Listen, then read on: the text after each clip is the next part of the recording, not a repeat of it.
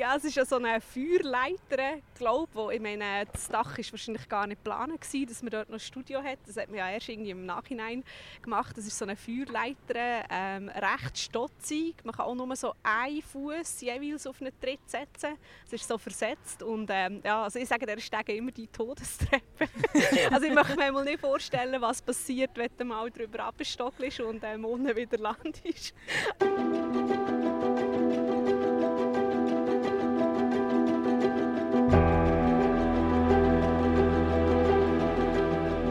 Sonne scheint, fast keine Wolken am Himmel. Wir haben 25 Grad. Da ist jetzt auch schon bebattbar. Schon gleich haben wir die 18 Grad Marke geknackt. Wir haben heute Mittwoch, den 11. August und es fühlt sich irgendwie an wie einer der ersten Sommertage in diesem Jahr. Und ja, man muss wirklich sagen, das Wetter es beeinflusst uns ja immer. Immer. Das Wetter ist immer ein Smalltalk-Thema, aber dieses Jahr haben wir glaube ich, so viel über das Wetter geredet wie noch nie. Und unser heutiger Gast, Nicole Klaus, SRF-Meteorologin. Ich glaube, weiss auch äh, so viel über das Wetter wie kaum jemand anderes in der Schweiz. Merci vielmals, Nicole, bist du heute hier bei uns. Ja, bitte. mein Name ist Quentin Schlappach, mir ist auch Gila Matti. Hallo miteinander. Und eben, wir wollen heute über das Wetter reden. Aber vielleicht zuerst noch zu dir, Nicole. Du kommst eigentlich aus Zug, du hast äh, aber nachher an der Uni Bern hast du zuerst Geografie studiert und mhm. nachher auch noch Klimawissenschaftler, genau. Wissenschaftlerin und nachher bist du Meteorologin geworden. Wie, ist, das, ist das so der klassische Weg, den man macht, wo man nachher eben auch beim, äh, bei SRF Meteo am Schluss landet? Also ich weiß nicht, ob es so einen klassischen Weg gibt, weil ja auch irgendwie die Wege zur Meteorologie recht unterschiedlich sind. Bei mir ist es eigentlich recht zufällig gewesen, dass ich ähm, zum Wetter gekommen bin. Eben, man muss vielleicht noch sagen, ich habe während dem Studium ähm, als Produktionsassistentin beim 10 vor 10 gearbeitet. Ich wollte eigentlich immer Journalistin werden, habe dann aber so gemerkt, während dem Studium in Klimawissenschaften und auch während dem Arbeiten im 10 vor 10, ja, dass ich wahrscheinlich meine Zukunft beruflich nicht im Journalismus gesehen und habe so ein bisschen nach Alternativen gesucht und wenn man natürlich schon beim SRF schafft, ist es wie mega naheliegend, dass man sich halt irgendwie für die Abteilung Meteo dann interessiert mhm. als Klimawissenschaftlerin und wie die so funktionieren. Und ich hatte dann nach dem Studium im Sommer ein bisschen Zeit gehabt, und habe eigentlich relativ unverbindlich im Thomas Bucheli, im Chef von SRF Meteo, ein Mail geschrieben und gesagt, du Thomas, ich habe im Sommer Zeit, ich bin Produkt Produktionsassistentin bei 10 vor 10 und habe Klimawissenschaften fertig studiert. Es würde mich im Fall interessieren, wenn ihr so unterwegs sind, wenn ihr so Prognosen macht, wenn ihr so arbeitet, kann ich einfach mal ein paar Tage bei euch reinschauen. Und das war eigentlich so ähm, meine Anfrage an ihn gewesen. und dann hat er dann geschrieben, ja klar, komm auf einen Kaffee vorbei. Und wie es dann der Zufall so hat wollen, sind einfach zu dem Zeitpunkt Stellen frei bei SRF Meteo und aus dem Kaffee ist dann nicht einfach nur ein Kaffee geworden, sondern mehr oder weniger ein Bewerbungsgespräch.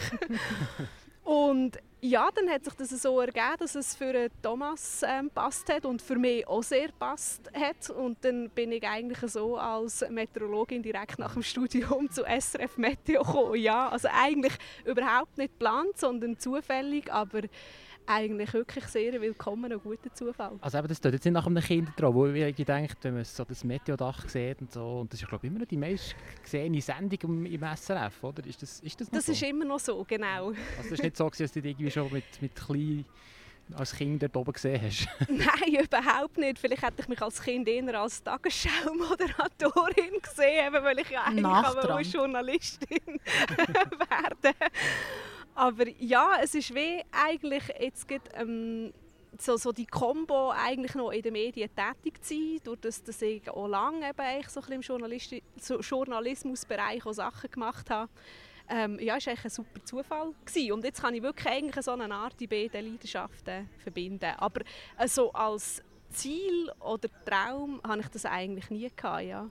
Aber bist du direkt vor die Kamera gegangen? Weil also es ist immer so, die zwei Personen, die oben auf dem Dach stehen und immer Angst hat, dass sie nicht abgewindet werden, wie der Bucheli eben. Oder hast du zuerst im Team so ein bisschen, noch ein bisschen hinten dran geschafft und Wetterkarten gemacht? Also man fährt natürlich mit dem an, aber bei mir war schon von Anfang an das Ziel, gewesen, dass ich relativ gleich auf das Dach gehe, die Sendung moderieren weil wir dazu mal, oder dazu mal, es klingt, als wäre es schon irgendwie 100 Jahre seither, ist ja erst ein paar wenige Jahre. Ähm, es ist eigentlich personell, sie waren so aufgestellt gewesen, dann, als ich neu ins Team kam, dass es jemanden gebraucht hat, der auch auf das Dach kann und wo halt auch beim SRF drauf geschaut wird, dass es so ein bisschen Mann-Frau-Verteilung einigermaßen ähm, ja, so ein bisschen einem Verhältnis steht. Und dann war klar, gewesen, dass sie jemanden brauchen, eine Frau, die eigentlich relativ gleich die Sendung moderieren kann. Und das war schon von Anfang an eigentlich Thema. Gewesen. Darum war es auch wieder darauf ausgelegt, gewesen, dass ich gleich auf das Dach kann. Aber klar, man fährt natürlich die ersten paar Arbeitstage logisch, ähm, wo man halt auch Prognosen mal muss lernen muss. Das war schon für mich neu gewesen. Als Klimawissenschaftlerin habe ich mich jetzt nicht mega fest mit Wetterprognosen beschäftigt. Ich hatte zwar die Physikgrundlage, Grundsatzverständnis, aber das Handwerk von einer Prognostikerin musste ich natürlich auch zuerst müssen lernen. Und das ist so ein bisschen parallel gelaufen. Aber bist du nicht extrem nervös gewesen, eben, wenn du gewusst hast, nachher, hey, jetzt gehe ich auf das Dach rauf und eben, wir schauen jetzt hier Hunderttausende von Leuten zu. Ist das echt so locker gegangen oder hast du da ein bisschen einen Kurs machen, Vorbereitung? Wie ist das gegangen? Ja, also man durchläuft natürlich so die SRF-interne Ausbildung. Es hat eine ganze Ausbildungsabteilung und man hat wie so einen persönlichen ähm, Ausbildungstrainer oder so Sprechcoach, der einem zuteilt war und der einem begleitet durch diesen Prozess. Und dann durchläuft man natürlich x ähm, Sprechübungen und Kameraübungen und ich weiß gar nicht, sind wahrscheinlich irgendwie etwa während drei Monaten sicher mindestens ein, zwei Mal pro Woche. Das ist nicht wo, schlecht. Ja, ja, wo man das wie intensiv auch lehrt und begleitet ist und ich glaube, ich selber hätte mich nie parat gefühlt. Ich wäre glaube nie an dem Punkt gewesen, wo ich gesagt habe, so und jetzt kann ich die Sendung moderieren. Das sind dann wie halt auch die von der Ausbildung, die irgendwann sagen, mal, du, du packst das und jetzt bist du eigentlich parat. Jetzt ist wie, wie, wie, wie viele Wochen hat das, ist das gegangen? Ja, ich glaube, der Ausbildungsprozess ist etwa, ich habe Anfang September angefangen und wenn ich es richtig im Kopf habe, bin ich alle Mitte Dezember das erste Mal vor der Kamera gewesen. Also September, Oktober, November, ja, so etwas über drei Monate, wo wir dran waren. Aber schon Crashkurs in diesem Fall, hä? Ja, also ich glaube, es war auch wie gut gewesen, als ich mit dem angefangen habe, mit der Stelle angefangen habe, dass ich auch nicht so gewusst habe, was ich mich eigentlich eingeladen habe. Es hat einfach noch spannend getönt und ich habe gedacht, ja gut, es ist halt auch ein Privileg, wenn man wie auch die Sendung darf moderieren weil es ja auch etwas Schönes ist, wenn man seine Arbeit so vielen Leuten weitergeben kann.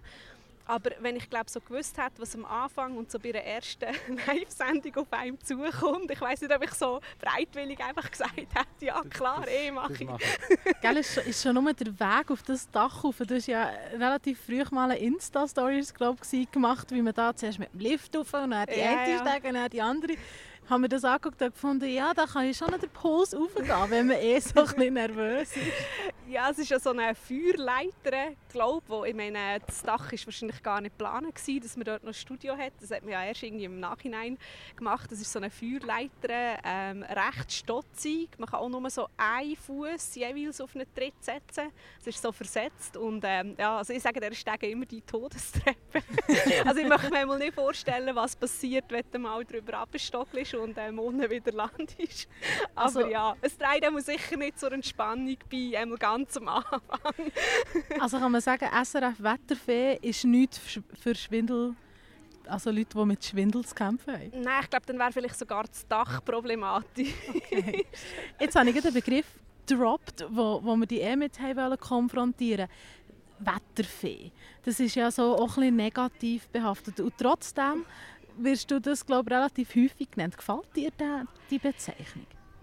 Das ist mega schwierig. Es ist wie grundsätzlich finde ich, ich werde nicht gerne als Wetterfee bezeichnet. Und zwar einfach so aus dem Grund, weil man halt schon, glaube so historisch bedingt Wetterfee so ein bisschen mit dem assoziiert, quasi, dass sie, dass sie einfach auf das Dach steht und einfach das Wetter erzählt, aber eigentlich nicht unbedingt so wirklich eine Ahnung hat. Und der Wetterfrosch, dem attestiert man ja wirklich so das Wissen. Man hat ja auch so ein das Gefühl, ah, das ist so ein der Wetternerd und der hat wirklich eine Ahnung. Und mehr aus diesem Grund, glaube ich, habe ich es nicht so gern, weil ich schon immer noch mal gefragt werde, ja, aber ähm, also bist du auch Meteorologin? Und wo ich so finde, so, ja logisch, ich würde ja diesen Job nicht machen, aber es ist halt wie früher nicht so gewesen.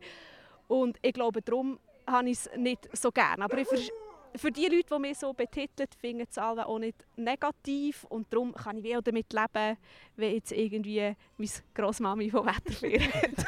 Wenn wir beim Thema sind, willst du uns ein bisschen erzählen, wie das so hinter der Kamera läuft? Wie arbeitet ihr das Wetter, das ich am Abend beim Meteonär gesehen von Prognosen? Also wir sind ja eben ein Team und arbeiten eigentlich im Team. Es sind pro Tag ähm, fünf Meteorologinnen und Meteorologen im Einsatz, die, die auf der Schicht sind und die eigentlich alle Produkte über alle Texte, Online, Sachen, Radiointerview, Fernsehgeschichte, die eigentlich wie alles aufbereitet sind. Und für die meisten fängt eigentlich der Arbeitsalltag so an, auch für mich, wenn ich ähm, die Fernsehschicht habe, wie wir sagen, dann ähm, fängt man mal an und macht den Wetter Prognose für sich. Und dann gibt es eine Wetterbesprechung, immer am 10 Uhr. Dort ist eben der Fernsehmeteorologe an diesem Tag noch nicht dabei, sondern es sind die anderen, weil bei uns fängt die Schicht etwas später an, weil wir halt relativ lang dran sind. Aber eigentlich ist es wie so, dass man Prognosen macht und dann gibt es eine Wetterbesprechung immer am 10 Uhr, wo man sich so ein bisschen austauschen tut, wo wie jemand den Lead hat und dann tut man sich so ein bisschen auf einen gemeinsamen Kurs einigen. Weil eben, eine Wetterprognose machen ist nicht immer eine exakte Wissenschaft und es gibt manchmal verschiedene Möglichkeiten und man tut wieder noch so ein bisschen aushandeln, dass man so ein einen ähnlichen Kurs fährt und das Gute ist auch, man hat manchmal auch nicht immer Zeit, für jedes Detail anzuschauen und durch das, dass man wie das Fünfte ist, kann man das so ein bisschen abfangen und dann nachher sollte eigentlich nichts mehr untergehen. Und gerade so im, Im Winter einigt man sich vielleicht auf eine Schneefallgrenze, dass man wie in allen Produkten irgendwie da von 1500 bis 1800 Meter redet und nicht, dass dann jemand anderes irgendwie 2500 Meter drin hat. Wobei, ich glaube, jetzt so drastisch wäre der Unterschied nicht, aber dass auch die Zahlen bisschen, ähm, überall die gleichen sind. Und äh, nachher dann ist eigentlich jeder auf seiner Schicht äh, mit seinen Aufgaben dran und dann werden die eigentlich nach dies nach ähm, erledigt, eben als ähm, Fernsehmensch an diesem Tag kommt man bisschen später nach dieser Sitzung, schaut aber auch für sich Modell an und hat dann wie jemand anderes, einen anderen Meteorologe oder Meteorologin, der einen briefen tut für die Sendung, wo einem die Karten ähm, aufbereitet tut zu diesem Zeitpunkt. Und dann muss man selber eigentlich nur noch irgendwie so, wir haben immer so die, die, die Spezialsachen, die wir noch bringen, irgendeine so eine Zusatzinfo, die machen wir dann meistens selber, aber auf dem Mittag ist das ein kurzer Kut. Und dann ist eigentlich schon relativ gleich mal Zeit, ähm, für auf das Dach zu gehen. Eben, man fährt etwa um halb elf an und so um 20 vor 1 geht man echt schon richtig Dach und hat am 1 dann die Mittagssendung.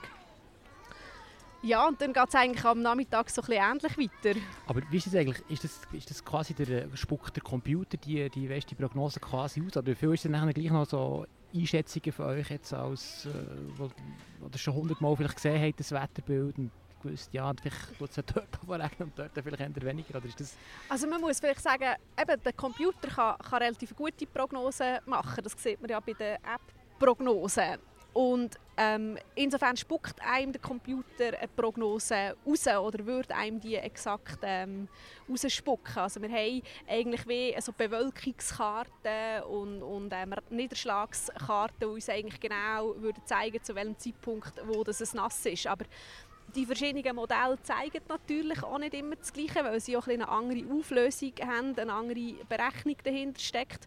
Und das, was der Meteorologe und Meteorologin eigentlich dann machen, ist vor allem Modellinterpretation. Also insofern, dann, wenn, es eben noch unterschiedliche Möglichkeiten hat. Oder? Man kann sich das vielleicht so vorstellen, wenn es Tiefdruckgebiet in der Nähe von der Schweiz ist, nördlich von uns, macht es einen grossen Unterschied, ob das Tiefdruckgebiet 50 km mehr von uns weg oder 50 km näher bei uns gerechnet wird. Je nachdem kommt natürlich dann eine Kaltfront schneller rein oder später oder streift vielleicht nur so den Nordrand von der Schweiz oder läuft voll bis in die Voralpen rein. Und das ist halt wie nach wie vor so, dass das der Computer noch nicht so exakt kann berechnen und dann das Modell vielleicht auch irgendwie, das eine Modell sagt, dann, die Kaltfront kommt schon am Morgen, das andere Modell sagt, dann, das kommt erst auf den Abend. Und für uns geht's dann so, ist das so ein bisschen wie eine Abwägung. So, dort ist viel Erfahrung natürlich mit dem Spiel, einerseits Modellwissen, welches Modell funktioniert wie, andererseits auch so ein bisschen Erfahrungswert.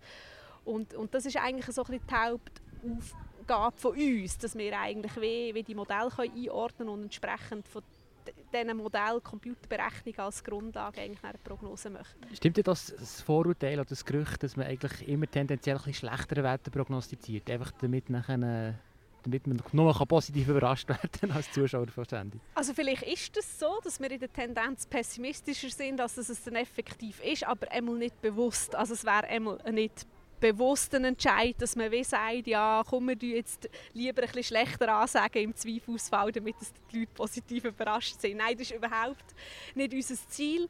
Es mag sein, ich habe das auch schon in meinem Umfeld gehört, vielleicht ist es manchmal so ein bisschen weil man natürlich wie auf Nummer sicher gehen will. Gerade jetzt aktuell bei, bei der, der Wetterlage, die wir jetzt haben, wo etwa die noch Gewitter und Regengüsse unterwegs sind am Nachmittag, Abend, Vielleicht ist ja dann wie auch, traut man sich dann vielleicht weniger zu sagen, es bleibt heute Abend einfach trocken, weil es ja dann gleich zwei, drei Regengüsse über der Schweiz können unterwegs sein und es dann halt vielleicht auch mühsam ist, wenn jetzt jemand irgendwo ähm, auf einer Alp noch von außen zu Nacht essen oder so und dann genau verregnet wird. Und vielleicht tendiert man manchmal dann halt eher so ein bisschen sagen, ja, es, sind halt dann, es ist halt gleich nicht ausgeschlossen, dass es irgendwo noch regnet. Und das tönt dann vielleicht negativer, als es effektiv ist. Von dem her, ich kann so ein bisschen nachvollziehen, warum das so ist, aber es wäre mir sicher nicht bewusst. aber also ich, ich kann das so voll nachvollziehen, weil im Endeffekt, genau, du hast, der Computer spuckt aus, es ist deine Aufgabe, es zu interpretieren. Aber wenn das falsch interpretiert wird, sind ja dann gleich alle hässig auf dich.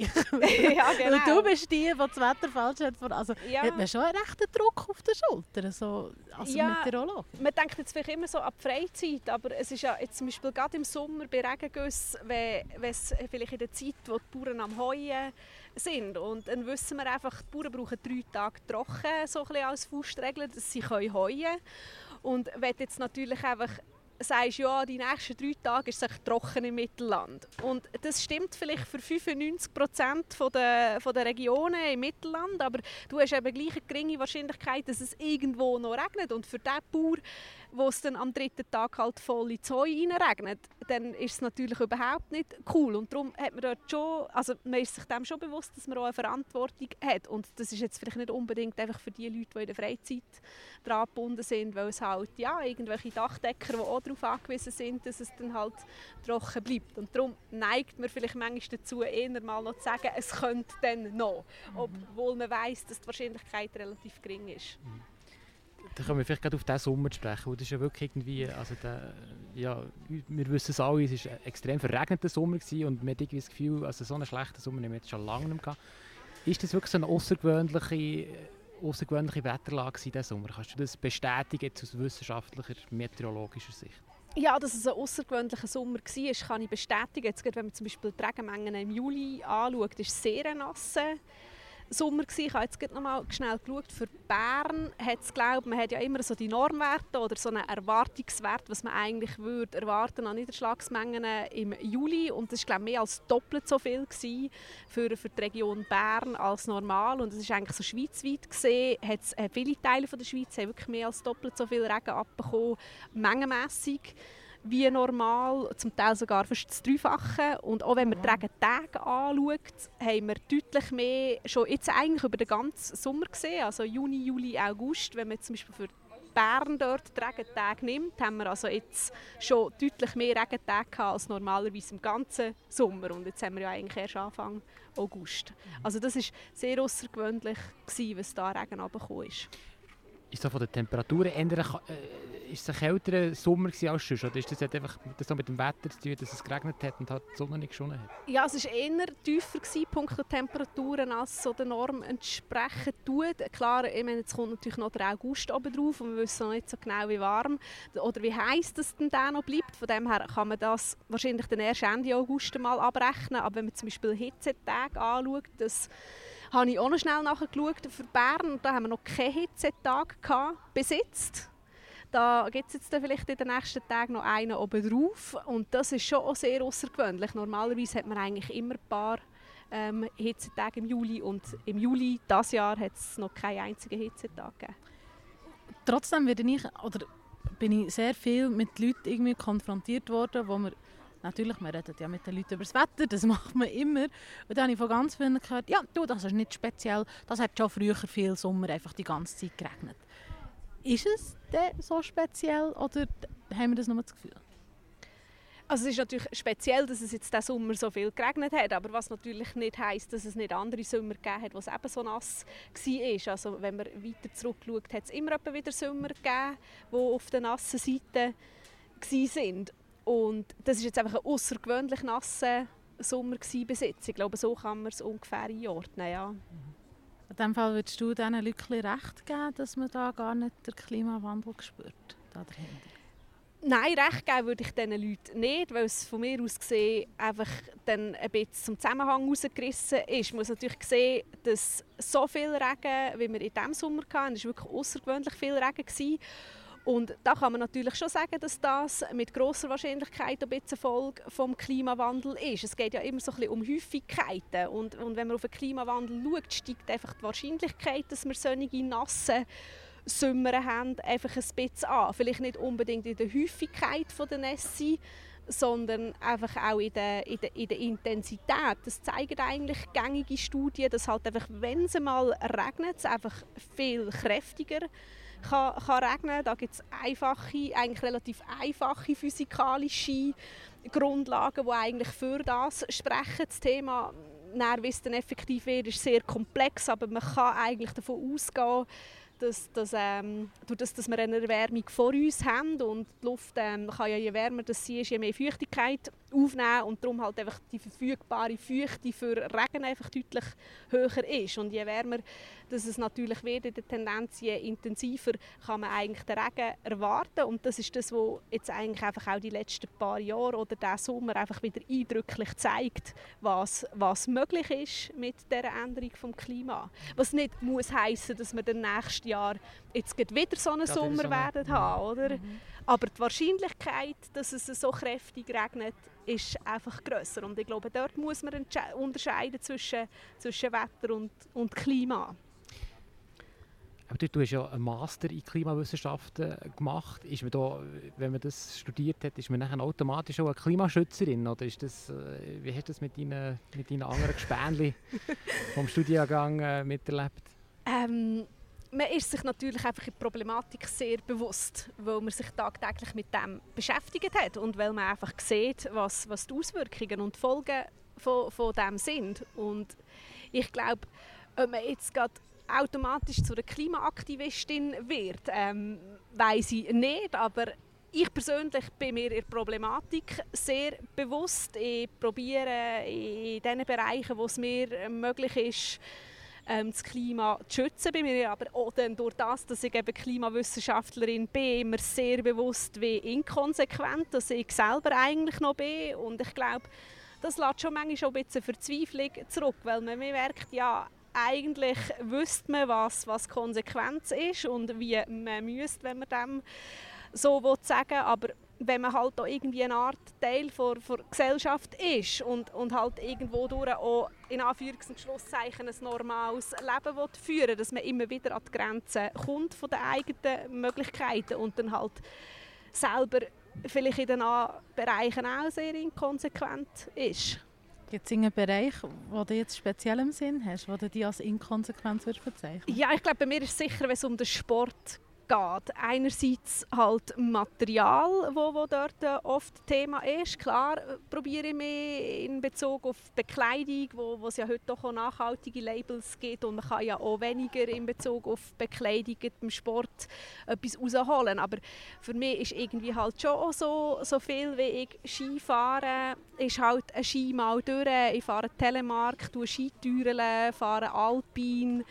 Ich habe auch irgendwie vier Paar Ski die und die Ski müssen auch irgendwann mal wieder ersetzt werden und ähm, man weiß, dass auch die Sorge und die Ressourcengewinnung von diesen Ski nicht ideal ist und das ist zum Beispiel ein Bereich eben mit so Material, wo ich dann schon auch irgendwie dann vielleicht auch über meinen Schatten springe und sage, ja, aber es ist mir jetzt irgendwie gleich halt auch sehr, sehr wichtig.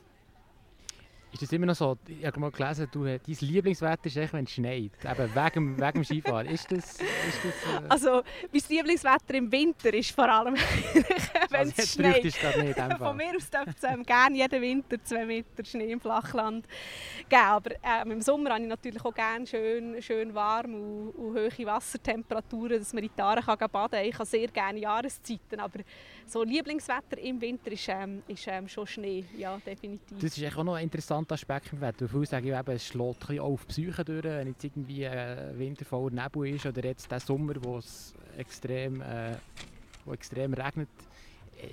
Hast du das aber auch angesprochen? Ähm, also inwiefern jetzt, dass, dass die Leute irgendwie fragen, ob es einen Zusammenhang hat oder ob es mehr auf die Psyche ja, schlägt? Vielleicht, ja, vielleicht gibt es da auch, keine Ahnung, vielleicht gibt es da eine Erklärung oder vielleicht spürst du an dir selber auch, dass manchmal irgendwie, wenn es wird die Meteorologin zur Psychologin. Ja, genau. Nein, wir kommen etwa die Anfragen über, ob jetzt effektiv ähm, irgendwie ein Kopfweh einen Zusammenhang hat äh, mit der Wetterlage. Also ich persönlich bin nicht so wetterfühlig und mir wäre auch keine Studie bekannt, die das irgendwie wissenschaftlich belegen würde. Aber ich kann mir schon vorstellen, dass Wetteränderungen ist ja immer im Zusammenhang mit, mit Temperaturänderung, Luftdruckänderung, dass es vielleicht Leute gibt, die auf das reagieren. Also ich kann mir das vorstellen, dass es das gibt, aber es, ähm, ich persönlich habe das nicht so. Ähm, das wäre fast traurig, wenn das nicht würde stimmen würde. Also, ich glaube, das kennt fast jeder, wenn du so Kopf hast. Du weißt nicht genau wieso. Und dann sagt irgendjemand anderes, ja, ja, Kopf heute Tag. Ah, dann muss es das Wetter sein. Es gibt doch irgendwie Erklärung wegen dem Wind oder so. Oder, äh. Ja, und natürlich, ich glaube, mit der Psyche ist sicher auch ein Zusammenhang. Hat es natürlich auch mit dem Serotoninspiegel zu tun und mit der Vitamin D-Produktion, wo jetzt natürlich nicht so viel Sonnenschein hast du wahrscheinlich auch weniger überkommt. Aber da bin ich zu wenig Expertin auf diesem Gebiet. Aber ich kann mir schon vorstellen, dass das vielleicht auch einen effektiven Zusammenhang hat. Ja. Wie hat es sich auf deine Psyche ausgewirkt, dass du jetzt die letzten paar Monate und Wochen immer nur Regen hast dürfen vermelden oder fast nur Regen? also mich persönlich in meinem Alltag hat es jetzt vielleicht nicht so mega gestört, weil ich nicht gerne Hitze habe und weil es Sommer bis jetzt recht ohne Hitze war, ist das für mich ganz okay gewesen. und ich hatte das Glück gehabt, an ein paar Tagen, wo dann doch mal trocken und sonnig war, schon frei zu haben und dann ähm, von etwas zu machen. Vielleicht prognostisch gesehen beim Arbeiten hat es natürlich irgendwann schon ein bisschen genervt, wenn man immer wieder hat müssen den Regen verkünden und weil häufig eben die Wetterlage auch ein bisschen so war, dass man es nicht mal so mega genau hat, hat können sagen. Und irgendwie habe ich das Gefühl, ich habe den ganzen Sommer immer erzählt, ja, es gibt trockene Phasen, sonnige Phasen, aber es kann auch wieder regnen. Und wenn man das so erzählt, denkt man so, ja gut, super, niemandem bringt das etwas, aber halt mehr kann man wie auch nicht sagen. Und ich glaube, dort hat es vielleicht zwischendurch beim Arbeiten auf die Psyche geschlagen, dass man ein bisschen genug hatte von dem. Du hast vorhin noch gesagt, du gehst im Sommer auch gerne an die das haben wir glaube ich gar noch nicht angesprochen. Du wohnst nämlich in Wabern, also ursprünglich kommst du von Zug, aber du hast nachher, nach dem Studium bist hier geblieben. Wieso eigentlich? Ist das, wieso gefällt es dir da äh, so gut? Ähm, so einen ganz konkreten Grund kann ich eigentlich nicht sagen. Ich bin einfach hier hängen geblieben. Lustigerweise habe ich in den über zehn Jahren, wo ich mittlerweile in Bern wohne, wirklich immer in Wabern gewohnt. Also ich bin einmal einfach so, so weil sich mit einer WG ergeben hat, auf Wabern gezügelt und bin seither einfach zu Wabern geblieben. Ich finde, äh, Wabern ist für mich der Ort in Bern, der einfach mega cool ist, weil man einerseits eben die Aare hat und andererseits den Gurten. Ich bin vielleicht nicht so ein Stadtmensch und darum ist vielleicht Wabern ein guter Mix, der noch stadtnah ist, aber sich gleich schon recht ländlich anfühlt. ich, ich habe mal gelesen, du gehst immer auf den Gurt, also du joggst auf den Gurt auf. Machst du das immer noch? Hast du noch Zeit dafür? Ähm, Im Moment habe ich nicht so viel ähm, Zeit dafür gehabt. Und ähm, im Moment bin ich glaube auch nicht so fit wie in anderen Jahren. Darum bin ich noch nicht so häufig in diesem Sommer auf dem Gurt als wie in anderen Jahren. Vielleicht kommt es ja noch. Das ist also hart auf dem Gurt. Das habe ich auch mal gemacht, aber zwei, drei Mal ja. im Velo. Aber da musst du wirklich gut zu Weg sein. ja, ich, bin, ich bin noch der, der das Bändchen nimmt. Aber das haben wir auch schon gesagt, jetzt müssen wir dann mal auflaufen. Wie ist das eigentlich? Wirst du, wirst du oft erkannt hier auf der Straße? Wenn jetzt irgendwie eben, du gehst immer mit dem Zug äh, arbeiten nach Zürich, wirst du im Zug oder eben auf dem Weg zum Bahnhof, wirst du oft... Äh, also, ist das Proglaus? Ich empfinde es nicht, nicht als, als häufig. Ich glaube, häufig wäre für mich, wenn ich einmal pro Tag, wenn ich irgendwie würde einkaufen oder eben in einen Zug einsteigen würde, angesprochen werden es ist noch schwierig zu sagen, es hat eine gewisse Regelmäßigkeit und es ist sicher so, dass wenn man länger an einem Ort sitzt, oder in einem Restaurant, wo einem die Leute vielleicht auch ein bisschen länger beobachten können und noch die Stimmen dazu hören, wo ich, wo ich doch regelmäßig erkannt werde oder, oder auch im Zug.